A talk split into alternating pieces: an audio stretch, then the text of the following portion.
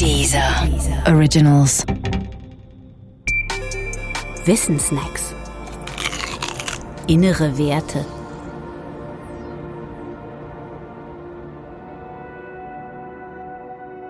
Dopamin. Als die beiden Forscher James Olds und Peter Milner im Jahr 1954 einen Fehler in einem ihrer Versuche machten, da ahnten sie nicht, dass dieser Fehler 50 Jahre später als Geschichte von der Ratte und dem Dopamin bekannt sein würde. Eigentlich wollten die beiden nur das Lernverhalten von Ratten studieren. Zu diesem Zweck hatten sie ihnen Elektroden implantiert, mit denen sich bestimmte Gehirnareale durch Strom stimulieren ließen. Bei einer der Ratten war die Elektrode aber nicht an der richtigen Stelle. Und bei der beobachteten Olds und Milner nun ein äußerst merkwürdiges Verhalten. Die Ratte kehrte nämlich immer wieder an jenen Ort zurück, an dem sie den Stromstimulus erhalten hatte, gerade so, als habe ihr der Stromstoß gefallen. Olds und Mirna veränderten deshalb ihren Versuch und bauten einen Kasten mit einem Hebel, den die Ratte selbst bedienen konnte, um sich Stromstöße zu verpassen. Was die beiden Forscher dann beobachteten, war mehr als frappierend.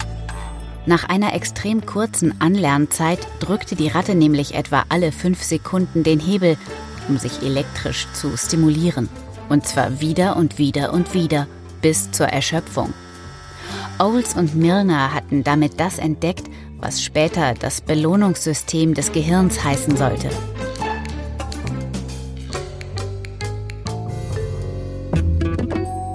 Eine Belohnung besteht üblicherweise immer aus zwei Teilen.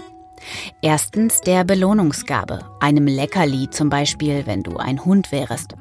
Und zweitens dem angenehmen Gefühl, das die Gabe begleitet. Nun wird dieses angenehme Gefühl im Belohnungssystem unseres Gehirns produziert. Ganz unabhängig von der Gabe ist es immer dasselbe. Und genau da, also im Belohnungszentrum, befand sich die falsch implantierte Elektrode. Was die Ratte demnach tat, als sie den Hebel drückte, war nicht, sich einen Stromstoß zu versetzen, der als solcher von ihr auch wahrgenommen wurde, nein, sie verschaffte sich einfach nur immer wieder das eine angenehme Gefühl, ganz ohne Belohnungsleckerli, doch dafür ohne Ende.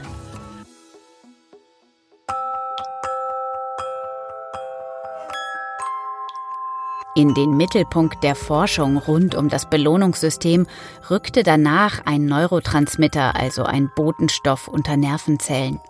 Sein wissenschaftlicher Name? Dopamin. Sein populärster Status heute? Glückshormon schlechthin. Glückshormone heißen Substanzen, die Schmerzlinderung, Wohlbefinden oder sogar Glücksgefühle auslösen. Das Dopamin, so die Annahme, macht genau das im Rahmen des Belohnungssystems.